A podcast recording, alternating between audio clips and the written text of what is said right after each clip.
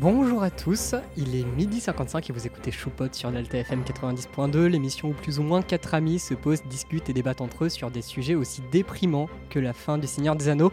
Aujourd'hui, vous l'avez peut-être compris, nous allons faire notre dernière émission Choupot, oui malheureusement, dans laquelle on parlera de l'importance d'une fin. En commençant par Justine, notre invitée euh, d'aujourd'hui qui gère la radio, qui nous parlera des adieux. Puis Babouillou nous fera euh, sa petite spécialité dernière émission, c'est-à-dire euh, une nouvelle qu'on attend tous avec impatience. Et nous enchaînerons avec notre choupette qui nous présentera deux animés qui peuvent se regarder dans n'importe quel ordre pour conclure avec notre débat hebdomadaire cette fois-ci sur la tendance de ne jamais finir une œuvre dans la pop culture en général. Tout ça entrecoupé de pauses musicales bien évidemment. Bonjour à tous, comment vous allez?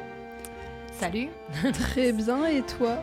Ah moi ça va, ça va très très bien. On sort du bac de philo, donc forcément, euh, sujet qui peut prêter un peu à une interprétation philosophique, euh, on verra euh, durant le débat. Comment ça va Justine? Bah ça va bien, je suis très contente d'être là avec vous. il faut savoir que tu nous as un peu tutoré durant... voilà, je ne sors pas du tout du bac de philo. C'est ça.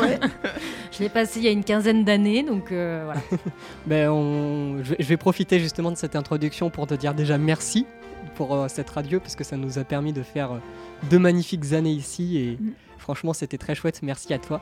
Bah, merci à vous d'avoir euh, brillamment euh, utilisé cette radio. Ah non mais on est la meilleure émission bien évidemment. Ah bah, ça y a pas photo.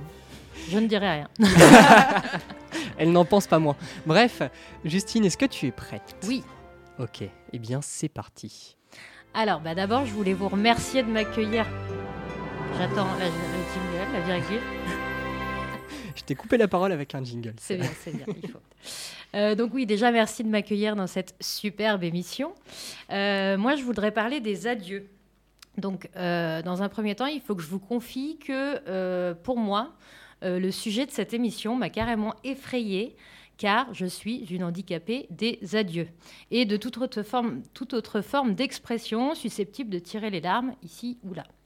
Oui, j'aurais pu vous dévoiler les détails de mes expériences passées sur euh, le quai d'une gare, dans un aéroport ou devant le dernier chocobon du paquet, après m'être juré de ne plus jamais en manger à cause de l'huile de palme, tout ça, tout ça, vous connaissez. Euh, mais ce serait trop me dévoiler pour la timide que je suis. J'ai donc préféré donner la parole aux autres. Euh, donc j'ai fait thèse, antithèse, on est dans le sujet hein, aujourd'hui. donc il y a ceux qui n'aiment pas dire adieu. En général, pour dire au revoir, euh, tout simplement, je dis au revoir, à bientôt, j'espère qu'on se reverra si j'apprécie la personne. Je n'aime pas les adieux, donc je ne dis pas au revoir. Et toi? Bah, Moi, généralement, quand je pars de quelque part, je suis tellement contente de partir qu'en fait, j'oublie les gens. Et c'est vrai en plus. Donc, donc, donc, ma, grand-mère était chez moi et j'ai oublié de lui dire au revoir alors que je partais pour un an. Mais c'est vrai. Donc voilà, donc je dis pas au revoir, mais c'est pas que je veux pas, c'est que genre, je suis trop tellement excitée que j'oublie. Alors non, j'aime pas trop les au revoir et les adieux. Et euh, en général, euh, je vais terminer par une petite phrase assez courte parce que euh, je suis assez sensible et voilà. pas toujours simple de faire des adieux, ça dépend des conditions. Comment je m'y prends? J'essaie d'être le plus sincère possible et surtout très émue, probablement. Euh, faire des adieux, euh, bah, parfois oui, c'est nécessaire. Et puis, euh, comment je les fais, ça dépend du degré d'intimité que j'ai avec la personne. Ah non, moi je, les adieux, c'est pas mon truc. Hein. Non, franchement, j'ai horreur des adieux. les adieux, non, j'aime pas trop ça. c'est toujours un peu douloureux. ça dépend dans quel contexte. Ah, j'aime pas trop ça, moi non plus. Et du coup, bah, j'essaie de fuir le, le sujet. Donc voilà. Tu t'en vas en courant sans rien dire. C'est ça. Donc, il y a ceux qui s'en vont en courant sans rien dire, en terre à son nom, et il y a ceux qui trouvent ça plutôt positif. Je veux pas enfin, faire des adieux, vraiment, genre tu vois plus la personne et tout, plus jamais. Bah, j'ai jamais vraiment eu l'occasion d'en faire et je vois pas trop l'intérêt de faire un truc hyper larmoyant, etc. Euh, c'est juste. Euh, non, j'aime pas, trop. Sur le principe, j'aime pas trop faire des adieux parce que c'est un peu directif. Genre, on se voit plus jamais alors qu'en fait, tu vas certainement revoir les gens à un moment donné. Sur la question des adieux, ben, euh, j'en fais rarement parce qu'en fait, euh, je suis souvent à contretemps. Parce que la fin de l'année, pour la plupart, euh, pour les élèves, ben, c'est bien avant. Pour les professeurs, c'est un peu après. Et pour nous, en général, c'est vers le 13 juillet. Et donc, on est en travail continu et on se croise pas forcément. Ce qui me dérange pas, parce que du coup, émotionnellement, ça me permet de me préserver, surtout qu'à ce moment-là de l'année, on est particulièrement sollicité. Et donc, il y a aussi ceux dont la réponse est ambiguë. J'aime bien, ça me dérange pas. Et comment je m'y prends, ce que j'aime bien, c'est glisser une petite surprise euh, dans la personne. Euh, pardon, pardon.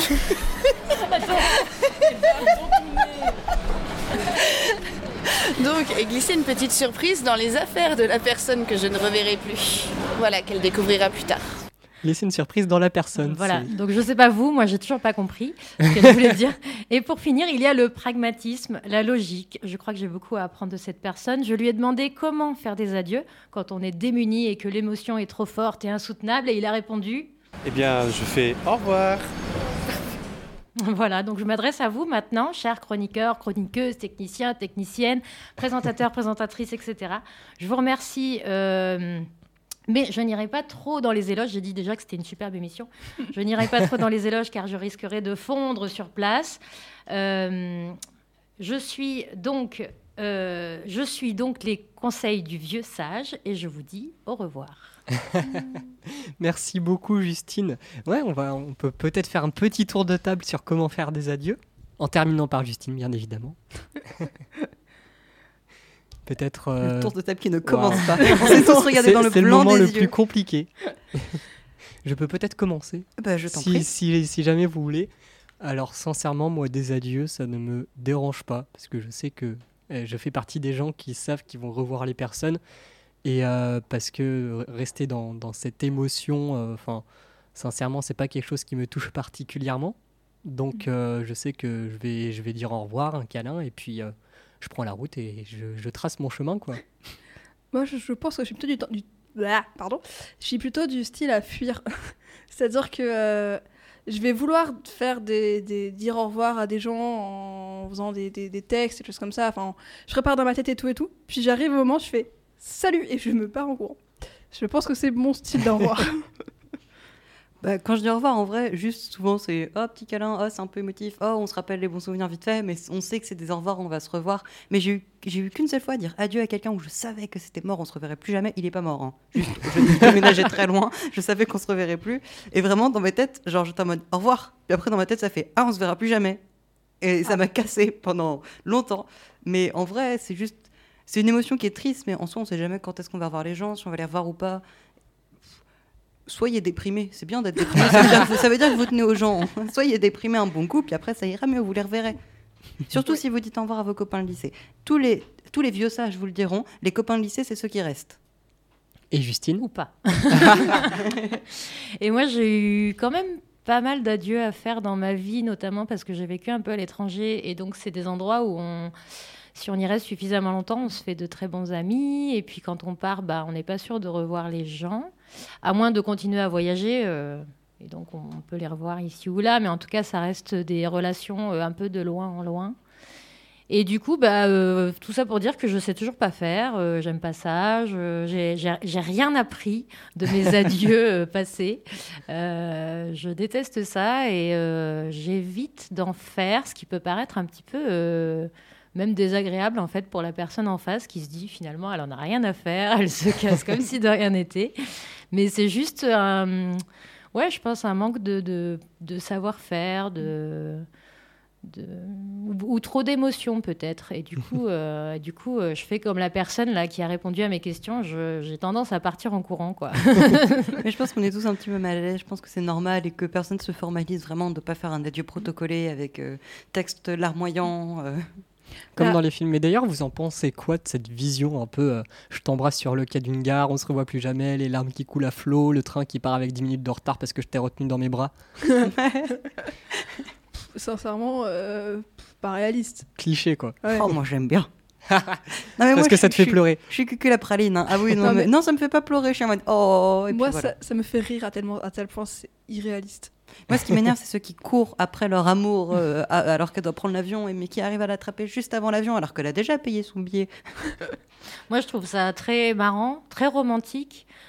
Mais euh, ça n'arrive jamais que la SNCF retarde un train parce qu'il y a deux pélos qui s'embrassent sur le Non, quai. non, ils sont en retard tout court. Voilà. Ça. Ça qu'ils s'embrassent sur la voie en fait pour que. Ouais, voilà. Mais c'est surtout que ça fait chier tous les autres usagers. Oui, Enfin, tu vas dans le train, l'autre l'autre personne, se, à, à la rigueur, le train part, l'autre personne euh, bah, voyage sans ticket, comme ça, hop, bénéf s'il n'y a pas de contrôleur.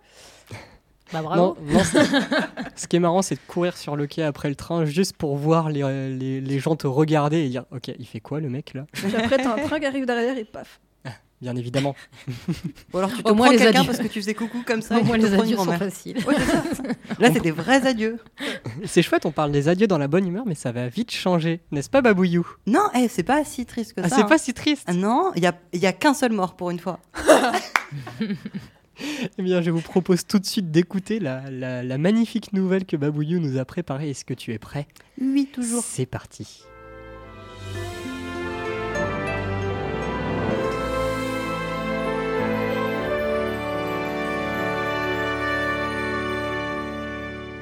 Naël est assis entre ses deux parents, brinque-ballé par les mouvements incessants qui lui donnent envie de vomir du camion de déménagement. Les bras croisés sur son torse de grand enfant, il n'a pas décroché un seul mot du voyage. Au grand dam de ses parents exténués, il boude. Voyons, mon ange, soupire sa mère avec toute la patience et toute la psychologie dont elle peut faire preuve. Je suis sûre que tu t'y plairas beaucoup là-bas, et c'est chouette le collège, tu deviens un grand. Mais moi, j'ai pas envie de devenir grand, râle Naël les yeux rougis. Et ce collège, il est nul. J'aurais préféré aller à celui, j'aurais préféré aller à celui de mes copains. Là, je vais être tout seul dans une maison nulle, dans un collège nul, avec des gens nuls et des parents nuls. Parle pas comme ça à ta mère, s'énerve son père, dont les doigts se crispent dangereusement sur le volant. Tu sais très bien pourquoi on a dû partir. Parce que papy est malade et qu'on doit pouvoir lui rendre visite à l'hôpital, récite, récite machinalement Naël. Exactement, confirme l'homme. Mais ne t'en fais pas, mon ange, je suis sûre que ça va très bien se passer. Mais Naël, il s'en moque. Lui, il voulait rester dans sa maison pour lui, qui lui rappelait son enfance, loin du collège et des caïds à dessous qui vont le forcer à grandir. Il a bien vu quand son cousin est entré au collège. Il a arrêté de sourire, de rire, de jouer avec lui à Smash Bros. Et à la place de ça, il a commencé à sortir avec des garçons idiots, à boire, à ramener des mauvaises notes et à embrasser des filles sur la bouche. Dégoûtant. Non, ce que Naël voulait, lui, c'était rester tranquillement dans sa maison et dans sa vie d'avant, avec ses copains qui jouent au foot et à la marelle, sans tout gâcher avec leur malheur typique des grandes personnes. Naël en est là de ses ruminations quand son père le tire de ses pensées. Regarde, on arrive. Elle est loin d'être moche, notre maison. Son père immobilise le camion dans une allée trop immaculée au goût de Naël. Au bout de l'allée se trouve une grande maison pavillonnaire dans un joli quartier familial. Alors, elle te plaît? demande doucement sa mère. Mais pas de réponse. Car Naël est trop occupé à dévisager le garçon qui pousse du bout des doigts des billes dans un, dans un trou creusé dans l'allée d'à côté. Il devait avoir son âge, des cheveux bruns en bataille et surtout un sac rempli de petites boules rondes en verre.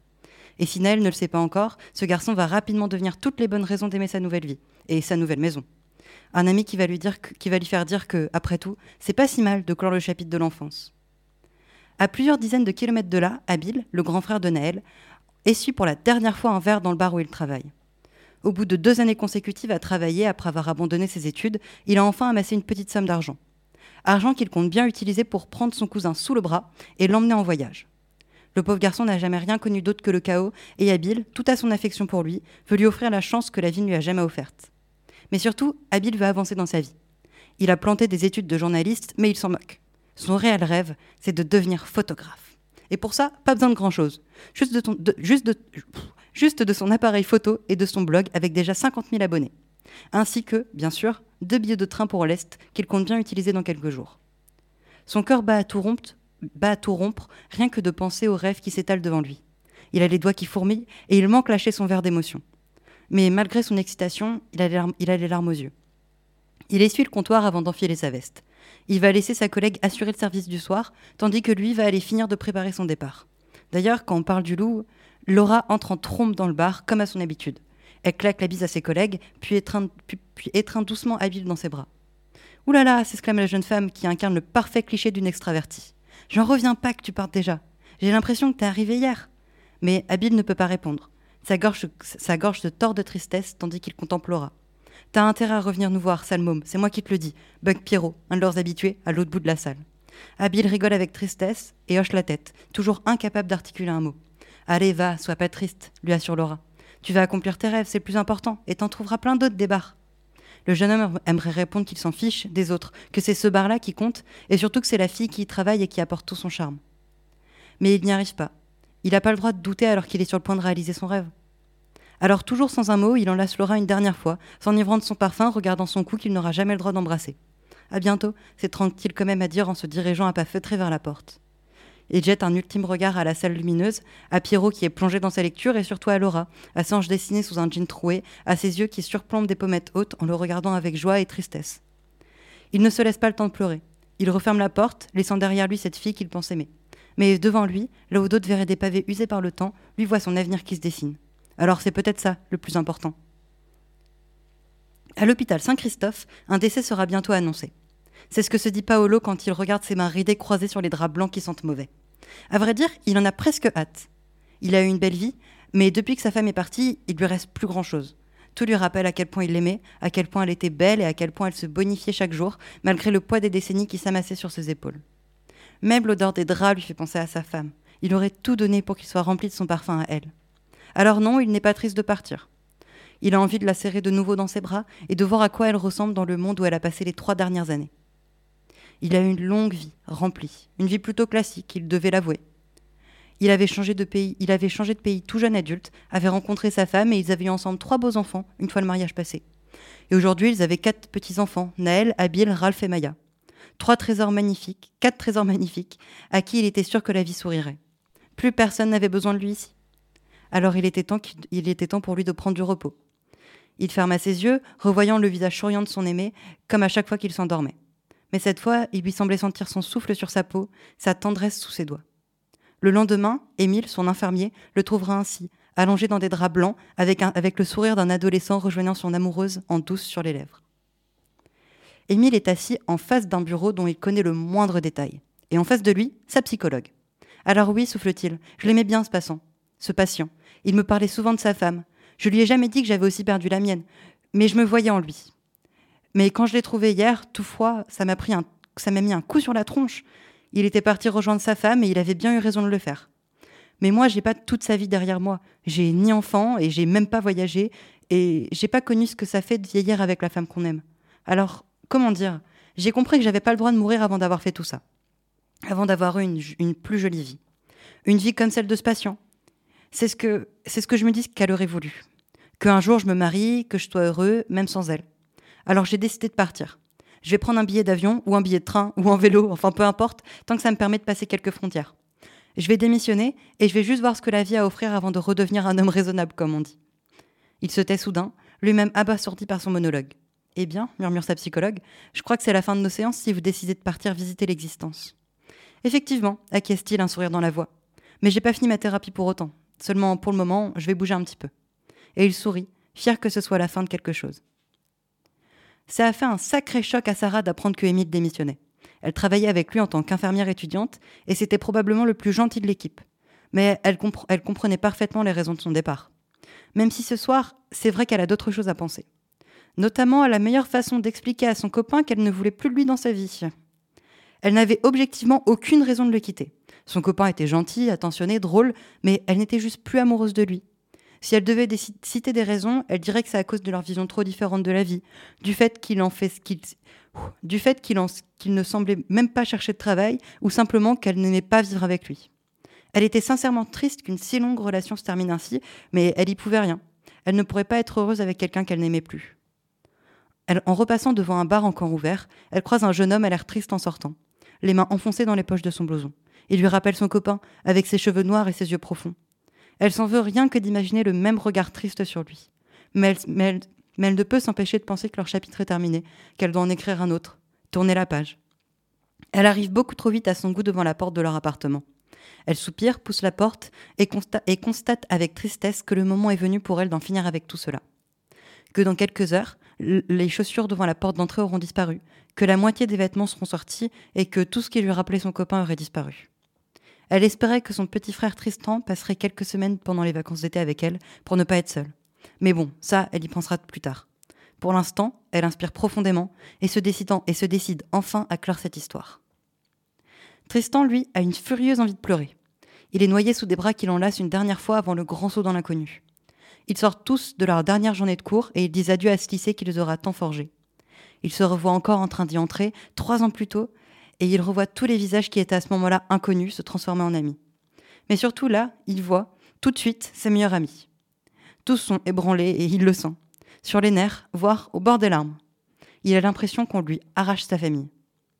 Il s'imagine les liens qui les unissent tous entre eux disparaître comme par magie, et cette pensée lui donne envie de vomir.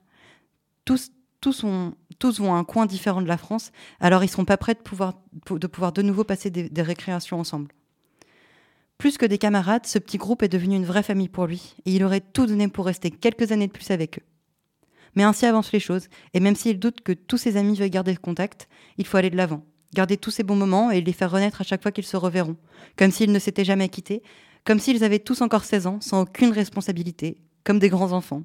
Parce qu'après tout, c'est pas obligé d'être totalement la fin.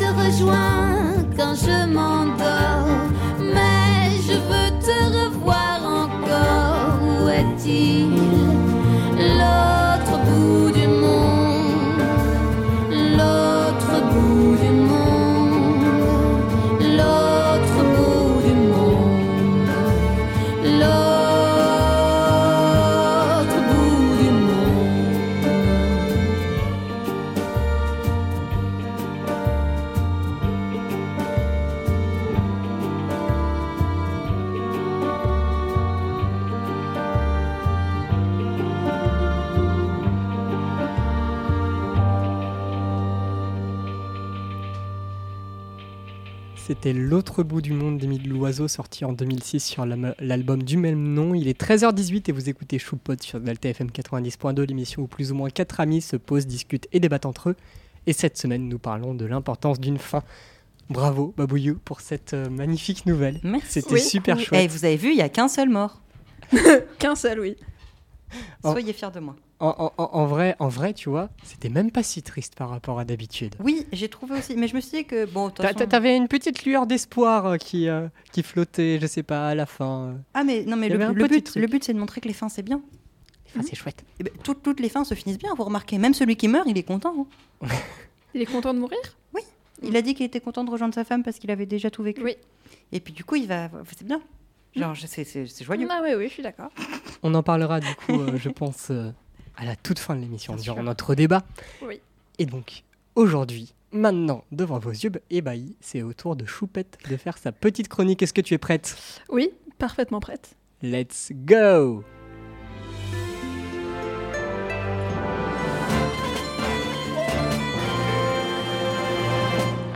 Bonjour à tous En me promenant sur les reels Instagram, comme souvent, je suis tombée sur une recommandation d'animé, comme souvent aussi. À croire qu'Instagram me connaît vraiment très bien. Mais cette fois-là, c'était une recommandation très intéressante et particulière. En effet, ce qui m'a particulièrement intéressé, beaucoup trop de fois intéressé dans ce mot, dans cette phrase, c'est que la personne qui présentait cet animé disait qu'en fonction de l'épisode qu'on regardait en premier, la fin serait complètement différente. Alors, comme souvent quand je suis sur Instagram, j'enregistre la publication en me disant chouette, je regarderai cet animé plus tard parce que là je ne peux pas, j'ai mieux à faire, et je retourne regarder des vidéos de chats ou de bébés qui se cassent la gueule. Et là, en réfléchissant longtemps sur ce que je vais bien pouvoir faire pour, euh, pouvoir vous raconter pardon, sur le thème de la fin, je me suis rappelé cette publication que j'avais enregistrée où il y avait bah, où ça parlait d'une fin différente en fonction de l'épisode. Et donc, ni une ni deux, j'ai ouvert un site de streaming presque légal et j'ai regardé cet animé. Donc cet animé est composé de deux épisodes de 1h40 chacun à peu près, donc c'est des longs métrages animés. Les deux retracent l'aventure de Koyomi, mais à travers des mondes parallèles. Pour comprendre le fonctionnement des mondes parallèles, c'est un peu comme ça.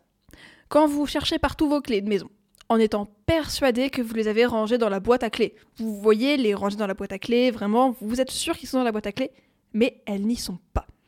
Donc vous cherchez partout, et quand vous revenez vers la boîte à clés, comme par magie, elles sont de retour. Eh bien, on peut dire que vous avez, vous, ou vos clés, effectué un voyage dans un monde parallèle, mais que vous êtes à présent de retour dans le monde normal. Donc dans l'épisode que j'ai vu en premier, donc euh, To Me the One Who Loved You, traduction pour moi celui qui t'a aimé, on suit l'histoire de Koyomi Hidaka, un petit garçon de 7 ans qui vient de perdre le chien de son grand-père, Yuno, je crois. Dévasté, il va faire la rencontre de Shiori Sato. Ils vont grandir ensemble et finir par tomber amoureux. Dans ce monde parallèle-là, Koyomi vit chez son père qui travaille dans un laboratoire et qui fait des expériences sur ces mondes parallèles. Le chef de ce laboratoire est la mère de Shiori. Truc que j'ai oublié de vous dire aussi, mais qui est très important pour la suite, les parents de Koyomi et de Shiori sont séparés. Vous avez sûrement dû vous l'imaginer, le père de Koyomi et de Shiori veulent se marier, du coup, hein, parce que c'est assez euh, logique. Donc ils veulent se marier ensemble. Sauf que nos deux tourtereaux, qui ne pourront pas se marier ensemble si leurs parents se marient ensemble aussi, décident de fuguer. Puis se rendent compte que c'est quand même compliqué de fuguer loin quand tu as à peu près 12 ans. Du coup, ils décident de fuir dans un monde parallèle via la machine qui est dans le labo de leurs parents. Malheureusement, un drame va survenir dans le monde parallèle, ce qui va bien entraver leur plan. Et quand je dis bien entraver, c'est bien entravé. Bon, je m'arrête ici pour le spin-off de cet épisode et je vous conseille grandement d'aller le regarder. Personnellement, c'est mon préféré des deux. Oui, je commencer par mon préféré. Je fais ce que je veux. Donc je passe maintenant à To Every You I Loved Before. Traduction à tous ceux que j'ai aimés. À peu près. Ou pour tous ceux que j'ai aimés. Dans cet univers parallèle, au premier, Koyomi Takasaki vit avec sa mère. Chez ses grands-parents, il n'a donc jamais rencontré Shiori.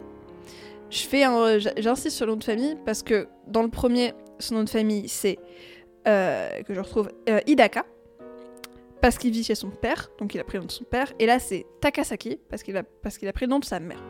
Voilà. Euh, donc là, il va grandir plutôt bien, simplement. Il va aller à l'école, au collège, etc. Il a, une, il a des très bonnes notes sans vraiment travailler, mais n'a pas de potes. Au lycée, il décide donc de tout reprendre à zéro et de se faire des amis.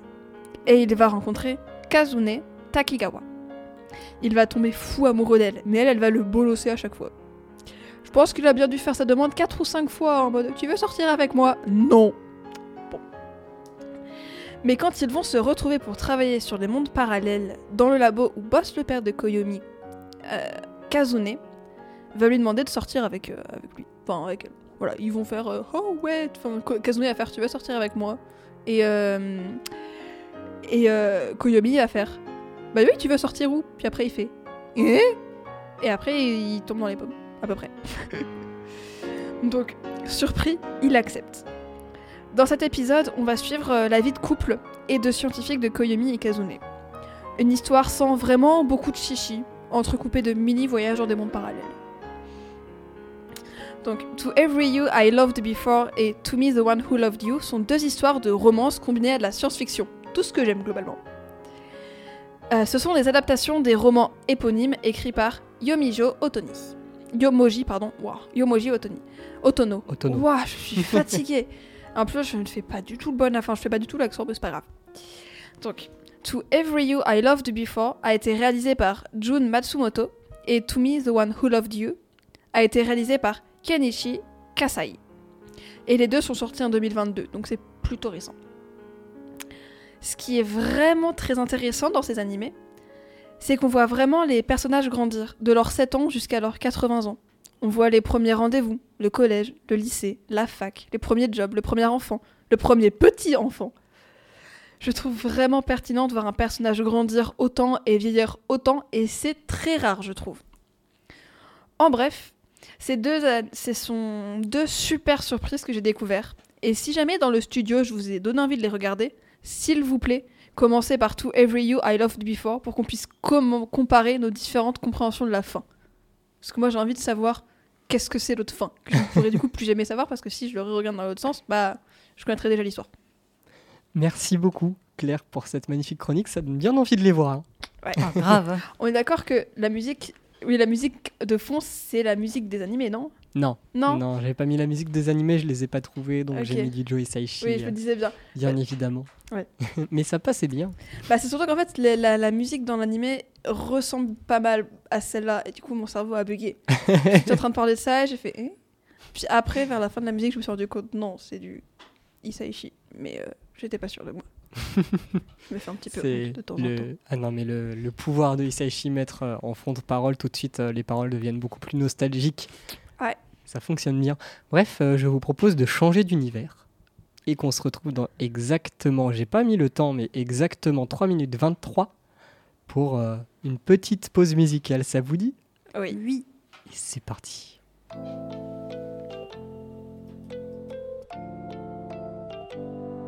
Peut-être que dans dix ans il aura plus de forêt, peut-être que la mer se sera évaporée, peut-être que on essaiera de changer d'air, peut-être que c'est déjà trop tard pour le faire. Peut-être que on a déjà perdu le combat. Peut-être que on aura tous une puce dans le bras. Peut-être que plus personne dira le mot merci. Peut-être que l'eau s'achètera en pharmacie. Les secondes sont plus longues quand on a la tête sous l'eau. Est-ce que c'est la fin du monde ou le début de nouveau? Non, ça peut pas être la dernière, dernière, der- der- dernière, dernière, dernière, der- der- ça peut pas être la dernière, dernière,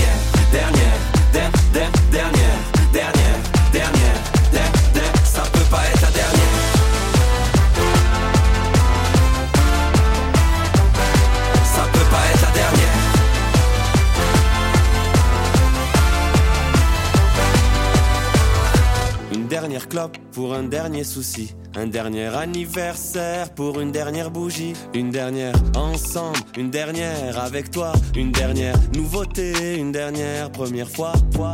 T'as vu à la télé, ils disent que le monde est foutu. C'est ce que j'ai entendu, mais la pub a fait une coupure. On n'a plus qu'à signer, tout est déjà rempli. Dis-moi qui croire si même l'espoir croit pas en lui? Tout est petit du dernier étage. C'est nous le futur qu'ils imaginaient au Moyen-Âge. Je veux un drapeau multicolore dans cette réalité violente. Du dernier dinosaure à la première voiture Les volante. secondes sont plus longues quand on a la tête sous l'eau.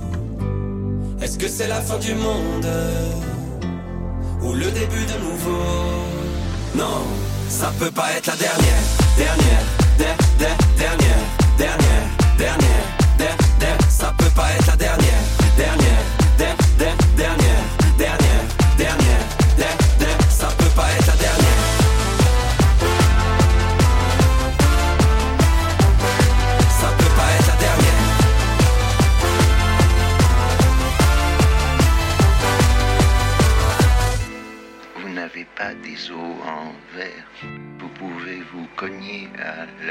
Où est-ce que le monde nous emmène On va vivre quand même. Est-ce qu'on arrive bientôt, bientôt Où est-ce que le monde nous emmène On va vivre quand même. Est-ce qu'on arrive bientôt, bientôt Où est-ce que le monde nous emmène On va vivre quand même. Est-ce qu'on arrive bientôt, bientôt Où est-ce que le monde nous emmène On va vivre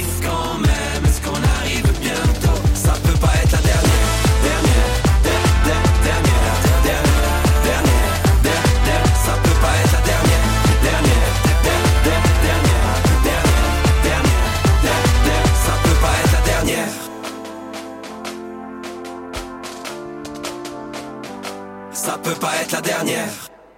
C'était Dernière de Big Flo et Oli, sorti en 2022 sur l'album Les Autres, c'est nous. Il est exactement 13h30 et vous écoutez Choupot sur Delta FM 90.2, l'émission où plus ou moins quatre amis se posent, discutent et débattent entre eux. Et cette semaine, nous parlons de l'importance d'une fin.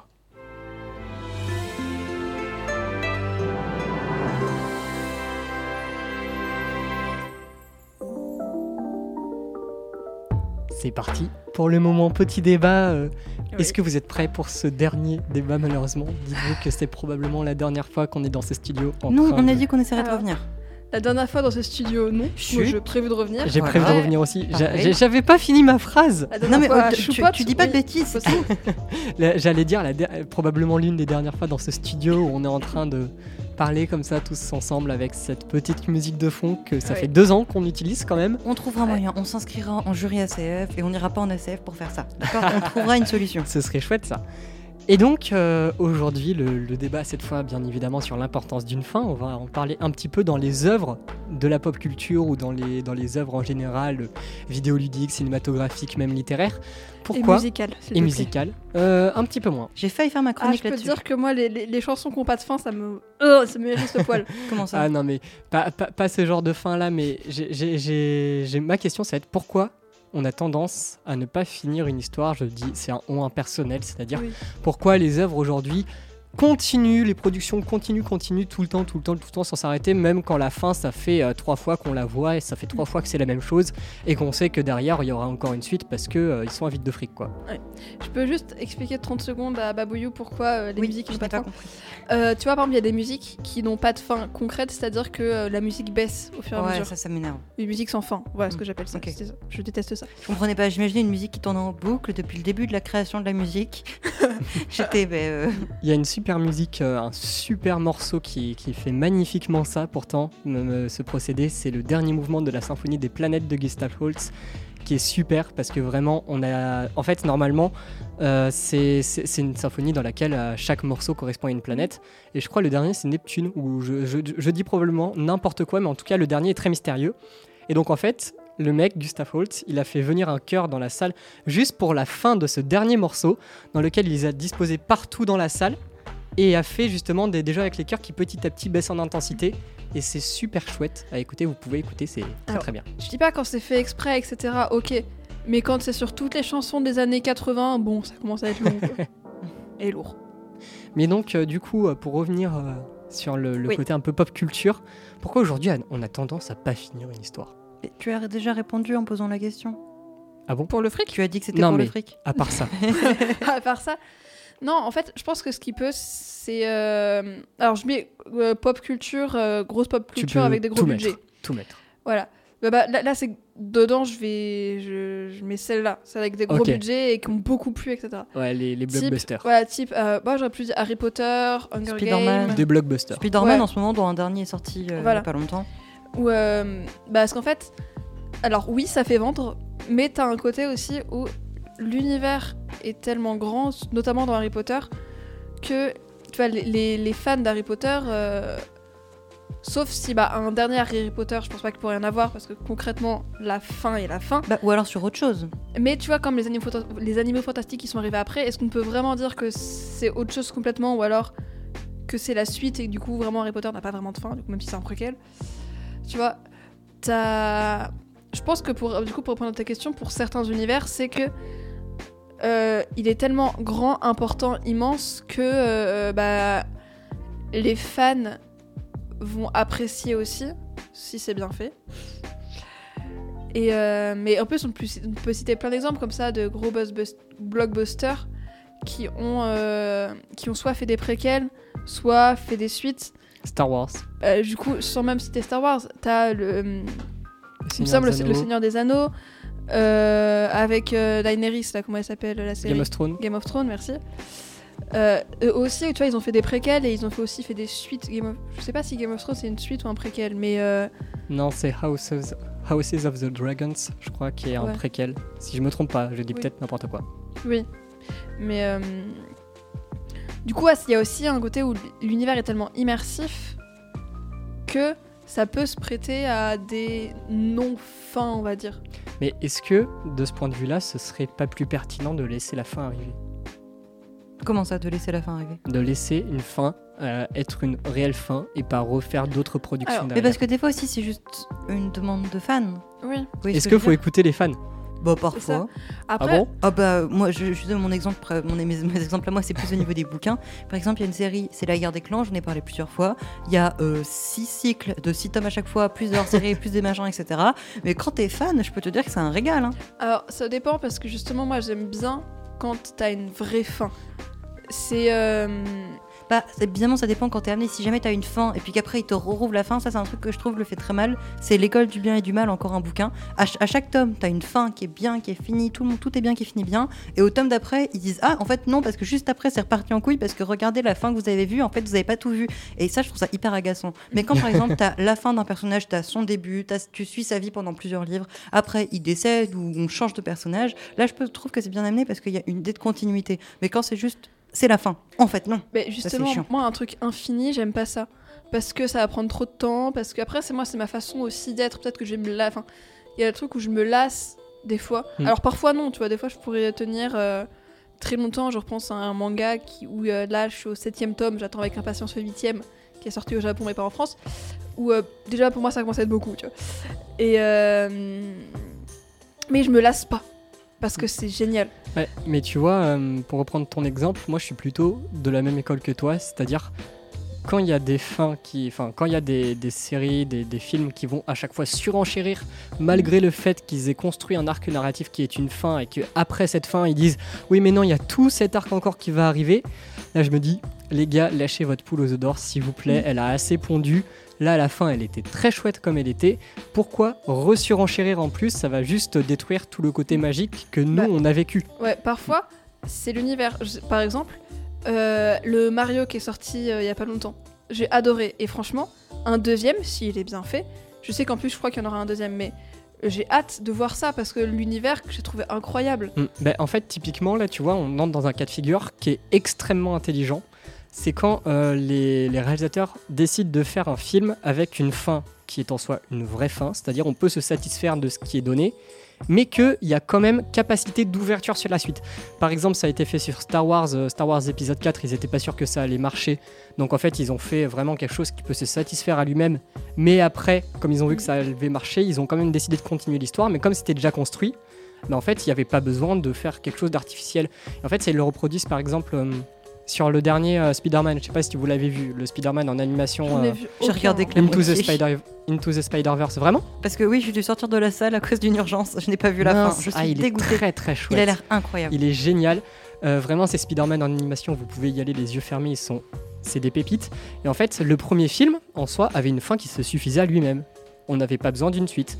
Mais pourtant, ils avaient quand même l'idée dans l'optique, à partir de ce premier film, de faire d'autres suites. Et franchement, ce deuxième film est encore mieux que le premier, parce que en fait, vraiment, il, a pris cette fin comme d'un tremplin pour pouvoir aller plus loin. Et c'est ça ce que je trouve très intelligent. Mais techniquement, on peut faire la même chose avec l'animé que j'ai présenté. Où bah, en soi, chaque épisode, tu le regardes comme un film et euh, c'est très bien quoi. Si tu sais, si tu tombes dessus et tu sais pas qu'il y en a un autre qui te fait comprendre d'une certaine manière certains passages, bah très bien. Il y, a- il y a un autre cas de figure de fin aussi qui est très intelligent à faire quand tu veux euh, continuer, euh, continuer ton histoire et, et- et faire autre chose. C'est en fait faire un reboot à chaque fois. Genre, pas un reboot, mais changer d'univers, reprendre juste euh, la formule de base, peut-être les personnages, tout Comme ça. dans Zelda Exactement, comme dans Zelda. C'est-à-dire chaque jeu Zelda a sa propre identité, reprend juste le héros et va changer à chaque fois l'histoire, va changer à chaque fois un petit peu l'univers, mais toujours avec la même racine. Et en fait, en même temps, ça dépayse pas euh, le- joueur, mais en même temps, ça l'emmène autre part parce qu'en soi, les jeux sont tous différents. Et par contre, là, il y a un truc qui est complètement artificiel, c'est le fait d'avoir fait une timeline après ces jeux pour pouvoir essayer de comprendre l'histoire, alors que à la base, il y en avait juste pas. Les jeux n'étaient pas reliés entre eux. Et donc en fait, c'est là où on se rend compte que chaque petit épisode peut se suffire à lui-même. Et en fait, chaque fin peut aussi être, comme je l'ai dit, un, un tremplin pour accéder euh, quelque chose de Mais plus moi, je trouve ça intéressant, justement, surtout dans Zelda, le fait que même si chaque jeu est individuel en soi, on puisse les relier entre eux grâce à une timeline. Oui. Je Sauf- trouve ça super intéressant. Sauf que... Mais ça embrouille. En fait, non, c'est pas que ça embrouille, c'est que c'est, ça aurait été super intéressant si la timeline était réfléchie et que les jeux étaient réfléchis en fonction Oui, de l'histoire. Alors que la timeline a été Là, faite des années après parce que c'était la demande des fans. Et c'est là où je dis, euh, faut pas écouter les fans. C'est que là, c'était très artificiel, ça n'a servi à rien. Et du coup, Nintendo ont abandonné, abandonné ça pour Breath of the Wild. Et depuis, la timeline, bah, c'est juste une archive, quoi, en fait. Donc voilà. Et euh, j'aimerais vous poser euh, une autre petite question. Quel impact ça a sur les histoires? Euh, Le fait de jamais avoir une fin fixe Personnellement, je sais que je déteste les fins. Peu importe ce que c'est, je déteste le changement. Je déteste quand j'ai failli pleurer quand le café à côté de chez moi euh, ne faisait plus de pizza. Pas parce que j'aimais bien les pizzas, mais juste parce que j'étais triste parce que les pizzas n'allaient plus être servies.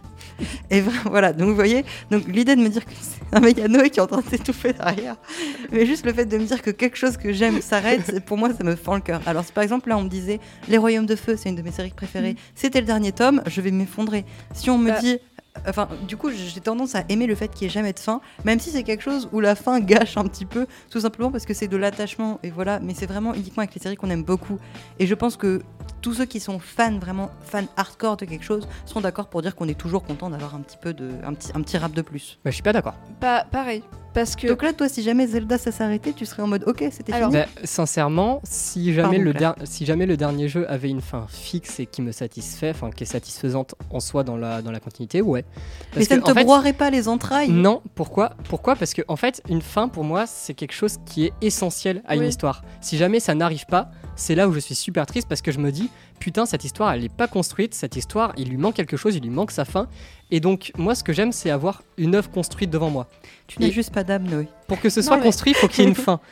Et donc c'est pour ça que plus c'est construit, plus c'est intelligent, plus j'adore la fin, plus j'adore l'œuvre en soi. Et si elle rajoute un truc après, bah, c'est là où je me dis, ouais, moi je vais rester de mon côté avec mon petit truc, avec ma, ma propre fin, parce que là, euh, ils, ils partent dans un truc Oui. qui n'est pas du tout réfléchi, pas du tout Et ce construit. que je suis d'accord aussi, c'est que je suis d'accord avec ça. Et alors, ce qui est chiant, c'est quand, par exemple, tu, imaginons, tu, tu lis ton, ton livre, tu l'adores, mais tu t'attends à ce qu'il y ait une suite parce que c'est une longue truc et qu'on te dit, une fois que tu l'as lu, c'est le dernier tome, tu te dis, là, je trouve ça per- perturbant parce que t'as pas pu le, le lire comme comme, si c'était un dernier dernier. tome.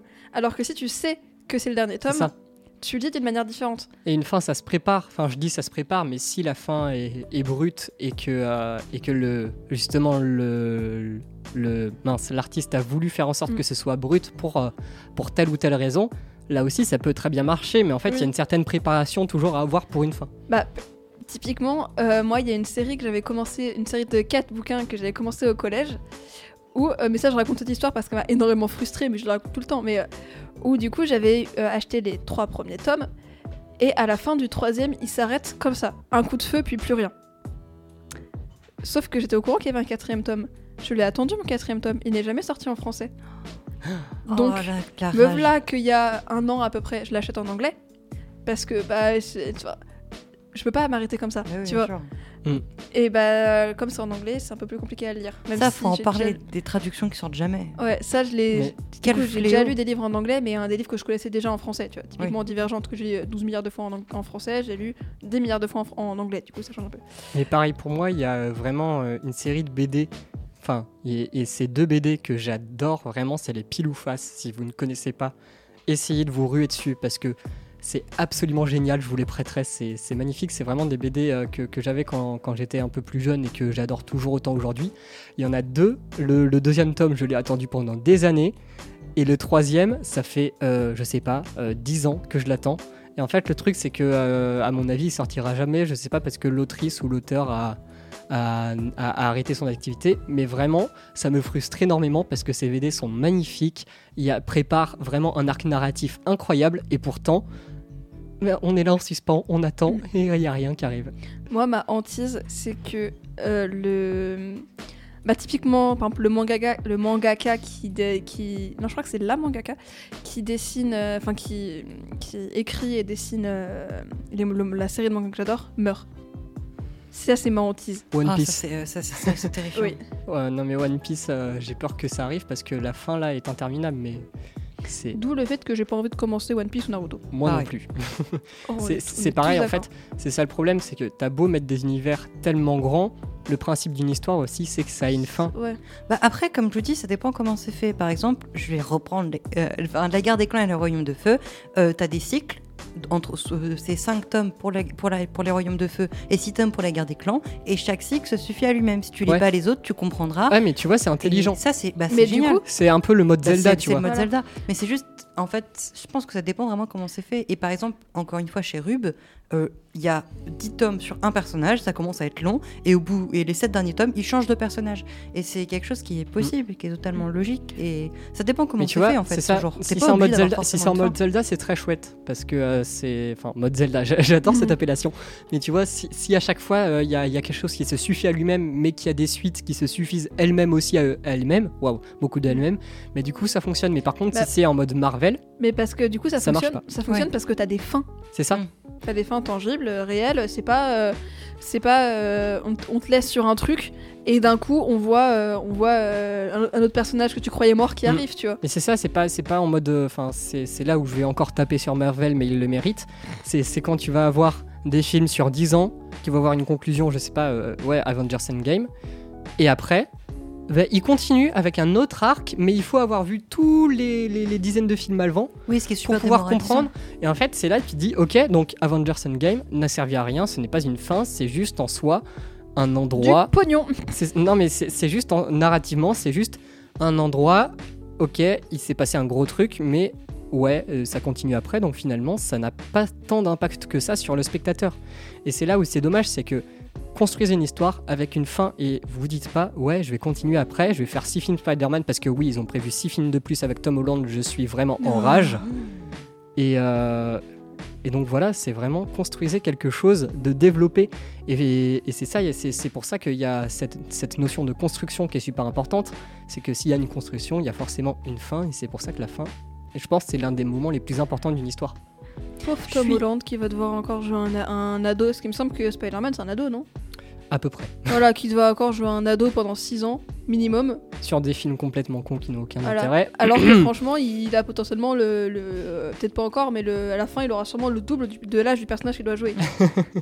Il y a un truc où on, par- enfin, on a beaucoup parlé des films, etc. Mais il y a les séries aussi. C'est Ouais. quand même un truc Ah important. ouais, je voulais en parler. Et je sais que personnellement, il y a une série que j'adorais quand j'étais petit. Je sais pas si vous connaissez Fais pas ci, fais pas ça.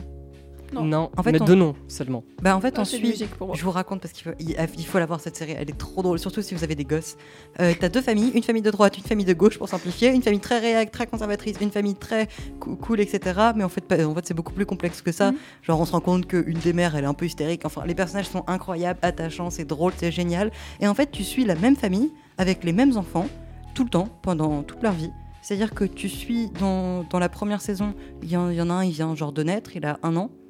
Euh, le plus vieux doit avoir euh, 18 ans, il, doit, il est en 17 ans, il est en train de passer le bac. Et à la fin, toute fin de la série, euh, ils ont euh, 30 ans, Euh, une vingtaine d'années, pardon. Le- les, plus vieux ont- enfin, les plus jeunes ont une vingtaine d'années. Euh, bon, pa- parce qu'en fait, la dernière saison, il se passe plusieurs années d'un seul coup. Mm. Genre, enfin, c'est un peu particulier. On suit dans l'ordre chronologique et la dernière saison, euh, il y a des avances dans le futur, euh, il y a de la SF parce qu'ils imaginent comment ce sera en 2023. Donc voilà, c'est très mignon. Mais euh, cette série, elle a été finie avec euh, une saison, la saison 9, et pourtant, quelques années après, ils ont sorti un film qui euh, se passait avant la saison 9, et où du coup, ils reprenaient cette histoire de l'histoire de cette famille. Et pourtant, c'était pas du tout mal fait. Il- certes, il- on- c'était mieux d'avoir vu les autres euh, les, les saisons pour comprendre toutes les références, etc. Mais ça s'est très bien passé et c'est quelque chose qui a été Mm. extrêmement bien fait. Et je pense que vraiment, c'est pas dérangeant de de temps en temps faire un petit coucou et euh, ressortir euh, ta série, quoi. Mm. Ou ton œuvre, ou ton film. T'es parti ou- en chronique improvisée. oui, non, c'est parce que je veux parler de cette série parce que vraiment, voyez-la. Si je vous peux avez parler des aussi d'une Bien sûr. Après, je parlerai d'une série moi aussi. Ben, on, on- on va tous se lancer en chronique improvisée. Je peux, je peux y aller? Allez. Vas-y. Ok, c'est parti. Donc, je vais vous parler d'une série qui m'a marqué.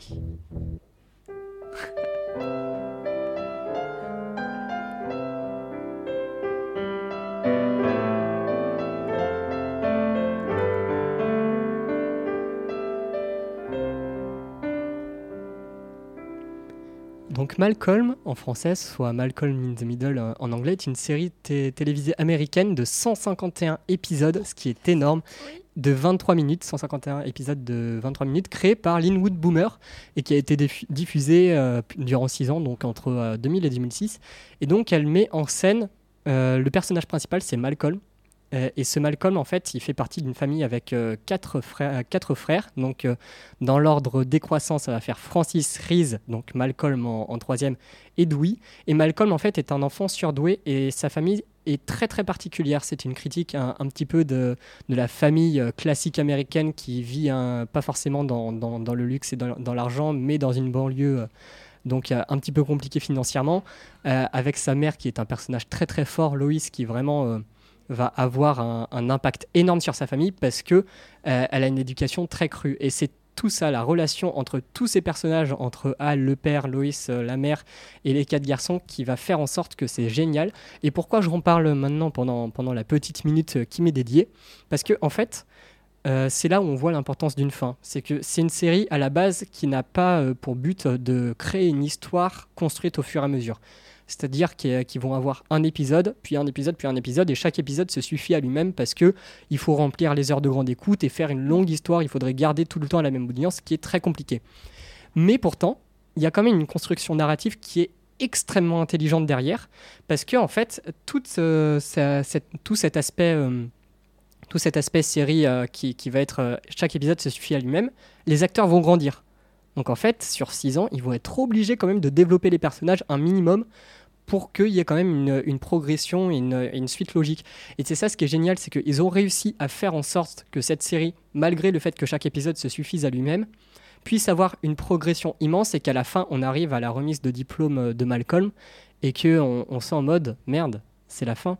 Ok, Euh, donc euh, eux ils vont continuer leur vie et nous on s'arrête là et on ne va pas pouvoir voir la suite.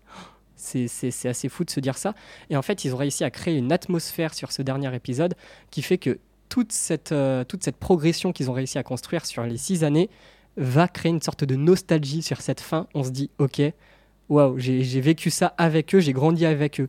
Et donc c'est ça ce qui est génial, c'est pour ça que j'en parle un petit peu comme ça, c'est une série qui m'a marqué.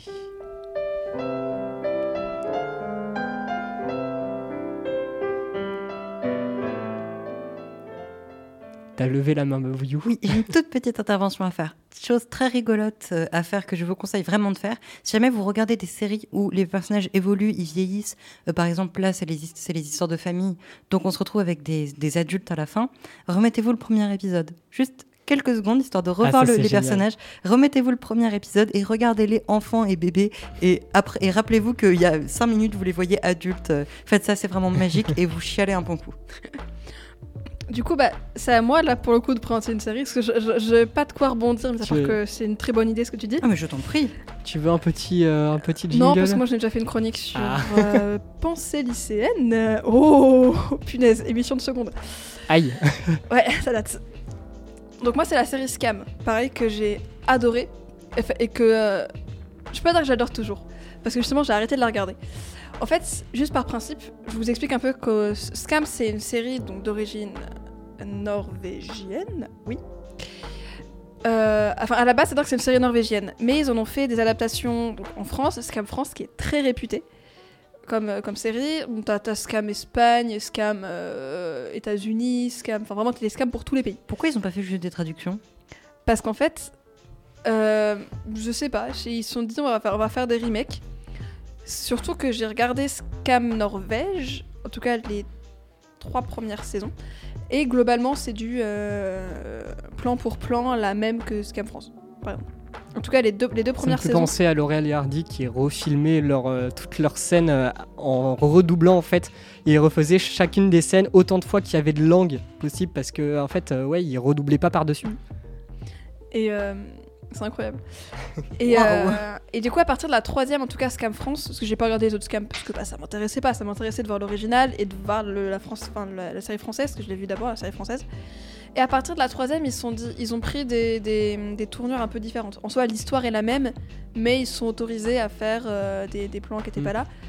Et à savoir que Scam France, on doit être à la saison 10 à peu près. Ouais. Scam Norvège, il y en a 4.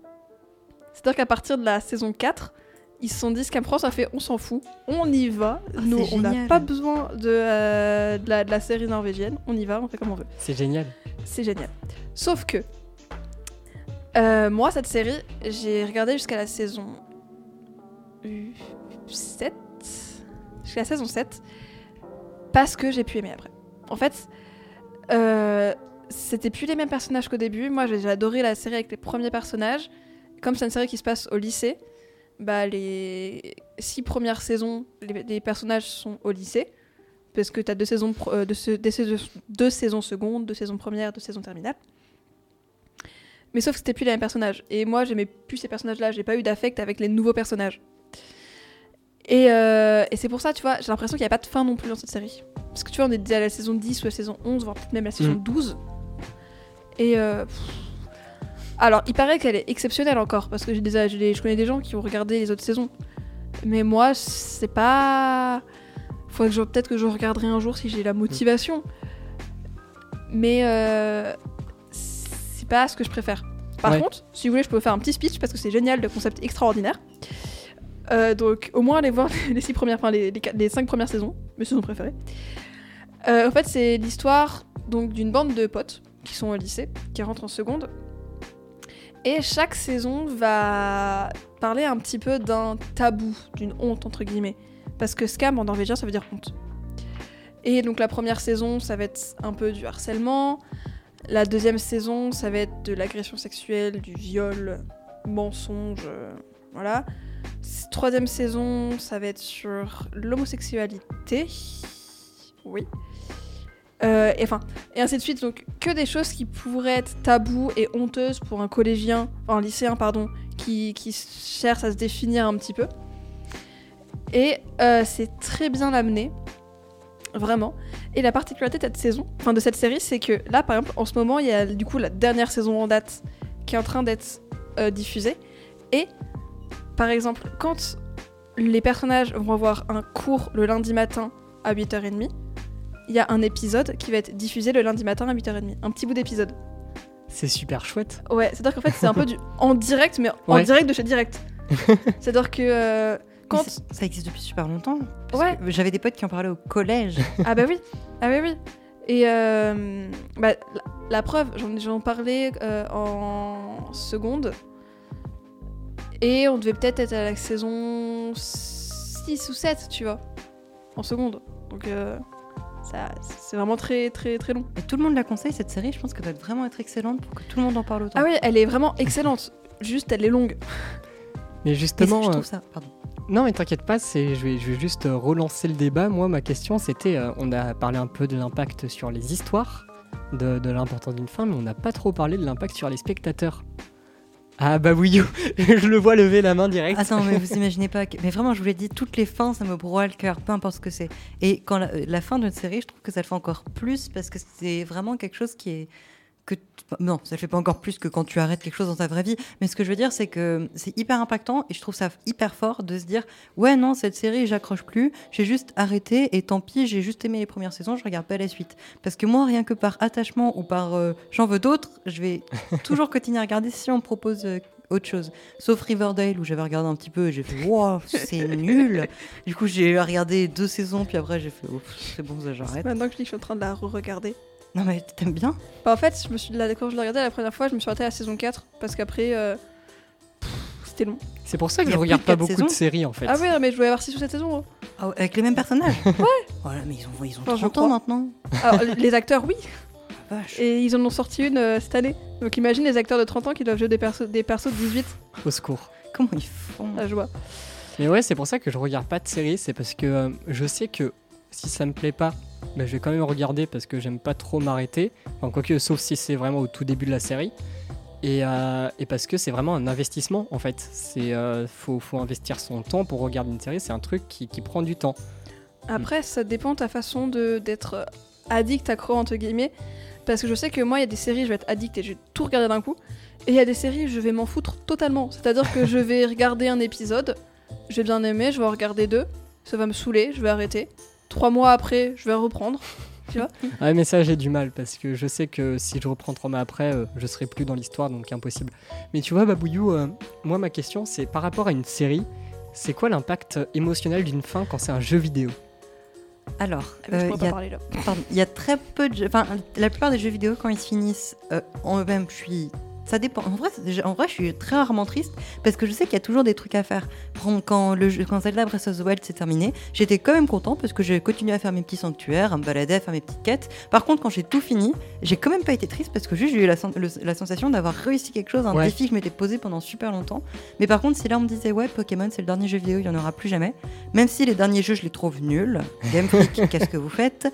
Euh, Même si je les trouve nuls, eh ben, je serais quand même dévastée. Mm. Mais en fait, ça dépend. Les jeux en eux-mêmes, ça va, mais la fin d'une série de jeux vidéo, ça m'est encore jamais arrivé, mais je pense qu'il y a moyen que ça Ben, broie le en fait, euh, personnellement, les jeux vidéo, ça m'impacte beaucoup plus que d'autres euh, que d'autres médias. Parce que en fait, le jeu, le jeu vidéo, en plus d'avoir la capacité de t'impliquer émotionnellement grâce à l'histoire, il va t'impliquer aussi presque psychiquement et corporellement avec le gameplay.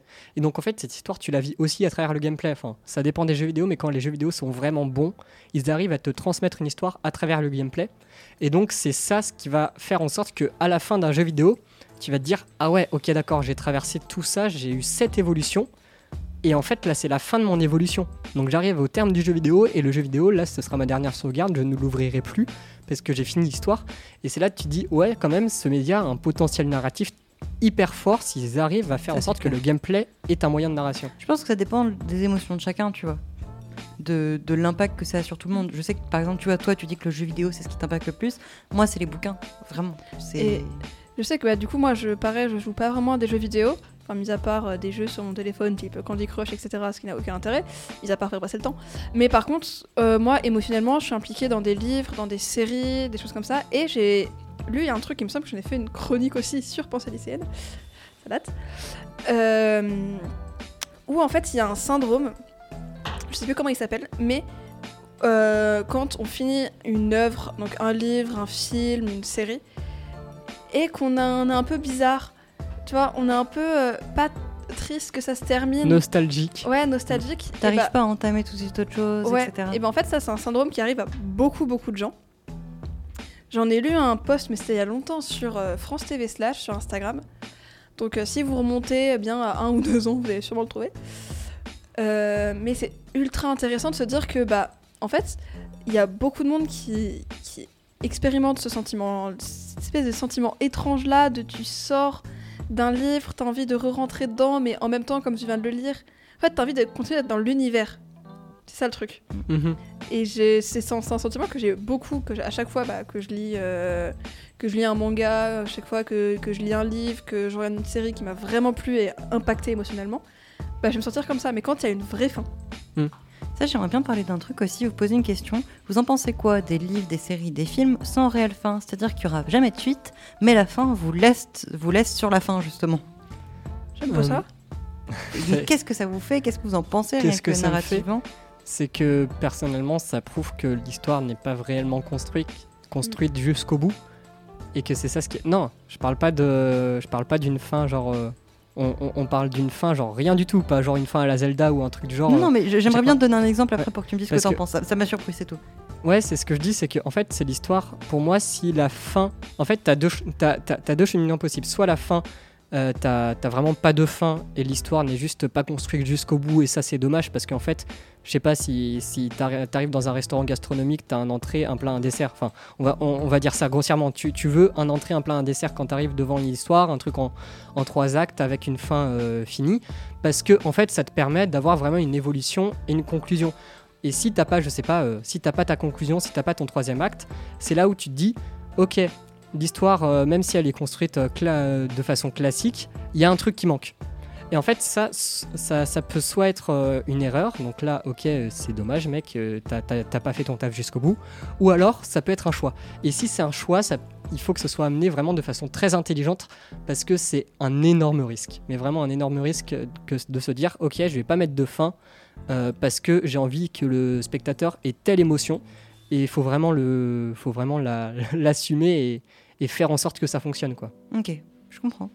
J'ai vu une super série là-dessus euh, où c'est une enquête, euh, une enquête policière qu'on suit, enfin plutôt on- le premier épisode, on a un meurtre.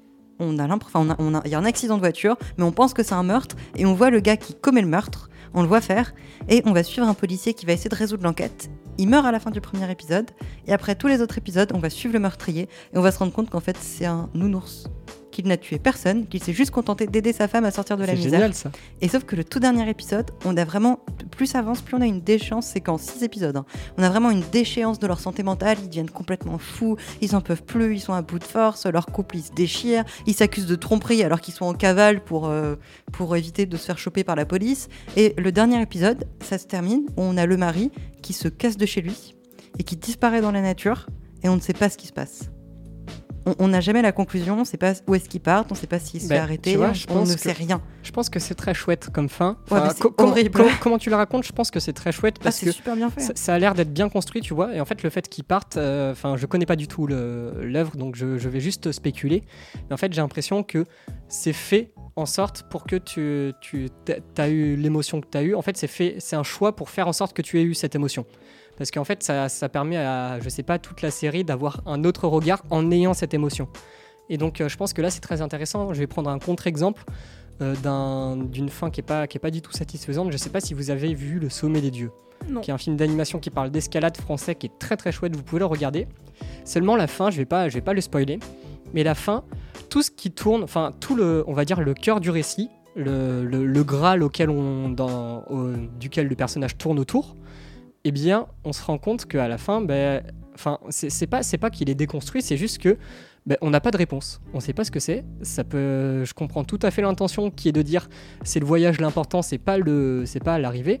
Mais en fait, le problème là-dessus, c'est que comme tout le récit est construit autour et qu'il y a quand même un mystère. En fait, si le mystère, euh, il n'y a, a pas cette satisfaction à la fin de faire en sorte qu'on arrive à, à le décortiquer et que tout le récit est basé sur ça, sur l'envie de le décortiquer, ben, c'est qu'il y a quelque chose qui manque, tu vois. Même si l'intention est présente de pas le décortiquer, ça va pas jusqu'au bout de la chose et ça s'arrête un peu comme ça, on reste sur notre fin. J'ai repris ton expression du coup. Mais je trouve ça drôle de parler de, de rester sur sa fin à cause de la fin. Ouais, non, mais c'est sympa. Et du coup, euh, concernant l'impact sur, les sur le spectateur, on a dit justement que en fait, euh, la fin, ça peut avoir euh, un, enfin, c'est un rôle décisif. C'est ça ce qui va nous, enfin, je trouve que c'est ça ce qui va faire en sorte que on ait un regard spécifique sur la, série ou sur le livre ou sur le film. C'est grâce à la fin. C'est-à-dire, tu vas avoir ton cheminement, mais si t'as pas une certaine fin, bah justement, euh, ça, va faire en sorte que euh, cette fin va faire en sorte que tout ce que tu as parcouru ait une importance et vraiment euh, un, vraiment un cœur en fait. Ça, ça, ça ait vraiment un sens. Est-ce que quelqu'un a un, mot de la fin justement pour conclure ce débat? Je pense qu'on a à peu près fait le tour de la question. Moi, je dirais juste que écrire une fin, c'est compliqué quand même. Ah, ça c'est sûr. Écrire une fin, ah, ça peut être intéressant de faire un micro-débat. oui. Bref, merci beaucoup. C'était Choupote sur Delta FM. Faut quand même euh, dire Oh là là. un petit mot de la fin. Ça, ça fait bizarre. Un hein. mot de la fin de la fin, là. Ouais, un mot de la fin de la fin. Parce que euh, c'était, on, on a passé deux ans dans, enfin personnellement j'ai passé deux ans dans cette radio, deux ans avec cette émission qui est née sur un coup de tête, il faut le Oui, dire vraiment. un cours de... oh, je peux raconter. Je peux raconter moi, c'était mon Eh, idée. C'était mon idée Non, c'était mon idée. C'était notre idée. Non, mais vraiment, attends. notre idée en même c'était- temps Non, c'était mon Non, idée. Attends, c'est moi, moi qui t'ai fait... euh, on non, fait- du coup. Je sais plus. C'était moi. En fait, c'est vraiment. oh, je, c'est- je- je je venais venais en de- même temps. je venais de commencer le LP2I prend la parole, l'émission radio, euh, au début de l'année. Et vraiment, le jour d'après, on était en cours de maths et je te dis, ouais, je veux faire une émission avec vous, les gars. Non, c'était moi, moi aussi rapide que ça. Mais premier degré, non, t'as dit, premier faut qu'on degré, fasse une émission premier et degré- puis après, je premier propose degré, des j'ai dit ça. Non. Et, et, et après, t'as dit, ouais, ah, ce c'est serait moi qui trop. ai proposé Choupotte. Ouais, c'est ça. Ah, c'est moi qui ai ok. C'est- toi qui as proposé j'avais rajouté une pierre à l'édifice quand même. Alors, Et voilà, ouais, c'était sur un coup de tête. On n'en vient pas tout de suite aux mains, d'accord Ah, mais Non, mais il y a une vitre qui nous sépare, ça va. Ça Mais va. on sait jamais. Je vais t'envoyer des ondes maléfiques. Moi, je vais t'envoyer des, des sons, euh, je sais Oh pas, celui-ci là.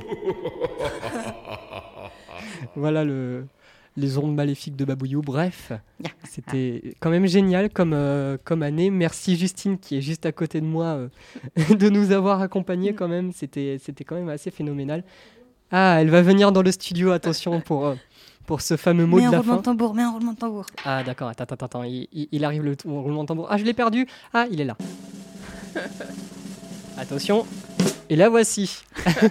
Pour ceux qui vont avoir la caméra, vous pourrez la voir. Ouais, euh, merci beaucoup Justine pour... euh, Rebonjour. Oui. Rebonjour pour continuer de faire vivre cette euh, radio qui quand même nous a apporté énormément, je trouve. Et euh, pour ceux qui nous écoutent aussi, les, les jeunes de, ly- de lycée qui nous écoutent du LP2I, venez en faire. C'est venez en faire, point. Il n'y a, y a- y a pas, y a pas de, de, de non, c'est un conseil, non, c'est un ordre. Il n'y a pas de ouais, on est trop timide, ouais, on n'a pas d'idée, on s'en fout. Nous, c'est parti, on voulait juste faire des débats. C'est ça. Et moi, je voulais aussi vous remercier parce que, euh, bah, à un moment où j'étais sans émission fixe, bah, vous m'avez recueilli dans votre émission l'année dernière. et je suis très contente de ça. Sans Donc, euh, émission fixe. Ah, c'est vrai, au début, j'étais. c'est c'est vrai qu'à la base, tu étais là par intermittence. Ah, ça, à la base, j'étais l'invité hebdo- euh, hebdomadaire. C'est Euh, ça. toutes les Oui. semaines, c'est hebdomadaire. Ouais, mais c'est j'étais ça. l'invité- L'invité hebdomadaire. T'étais tout le temps là, mais tu faisais pas partie. Ah, mais c'est ça, c'est j'étais invitée, je faisais des chroniques. J'avais mon, enfin, mon moment, mais j'étais invitée hebdomadaire. Je sais, je sais même plus pourquoi est-ce qu'on a fait non mais viens officiellement. Juste Euh, un, un jour on s'est dit, je sais plus. Ouais, c'est ça. C'est à un moment donné, j'ai fait, bah, je, les gars, je viens toutes les semaines. euh, bon, on peut dire que je fais partie de l'émission. Et du coup, on lui a trouvé un petit nom. Exactement. Ouais, euh, ça fait bizarre ce mot de la fin. Ouais, Il y a un petit silence qui, qui, qui va rester présent. Moi, je propose qu'on commence à conclure parce que je sais que Justine n'aime pas les adieux. Ah oui, voilà, ouais. Moi, il y a un moment où je vais partir en courant. Venez, on dit tous au revoir, aussi. on enlève nos casques et on part. Allez. Mais je tiens quand même à mettre une petite musique de fin pour, euh, pour un peu euh, ce- cette dernière émission, cette musique que j'ai que j'ai mis, une, une des versions que j'ai mis durant la chronique de Claire, qui est euh, justement euh, Ashitaka et San de Joe Hisaishi de, de- du film Princesse Mononoke, qui est une musique qui retransmet, je trouve, très très bien euh, la- l'atmosphère d'un adieu. Est-ce que vous avez un mot de la fin? Merci. Vous allez me manquer? Merci Bah, à moi, tous. merci aussi. Et puis, euh, c'était chouette. ah ça c'est sûr, c'était chouette. Merci beaucoup de nous avoir écoutés aussi, euh, les, les auditeurs qui nous ont suivis, parce qu'il y en a quelques-uns qui nous ont suivis. Euh, et on se dit euh, peut-être à une prochaine fois, on, on- on ne sait pas, on fera au feeling. Normalement, on aimerait bien. Vous pouvez bien évidemment retrouver toutes nos rediffusions ça, sur YouTube, Deezer, Spotify et le site de Delta FM. N'hésitez pas à les réécouter parce que des, des émissions, vous, vous en aurez vraiment plus beaucoup, euh, Mm. à mon avis. Et, et donc, euh, vraiment, c'était c'était très très chouette de faire ces émissions radio. Et on se dit, eh bien, bonnes vacances et bonne fin euh, de Delta FM, de Choupot. Et bonne route à vous. Merci Oui. beaucoup, Justine, et bonne continuation à toi aussi pour, euh, pour la radio. Au revoir tout le monde. Au revoir.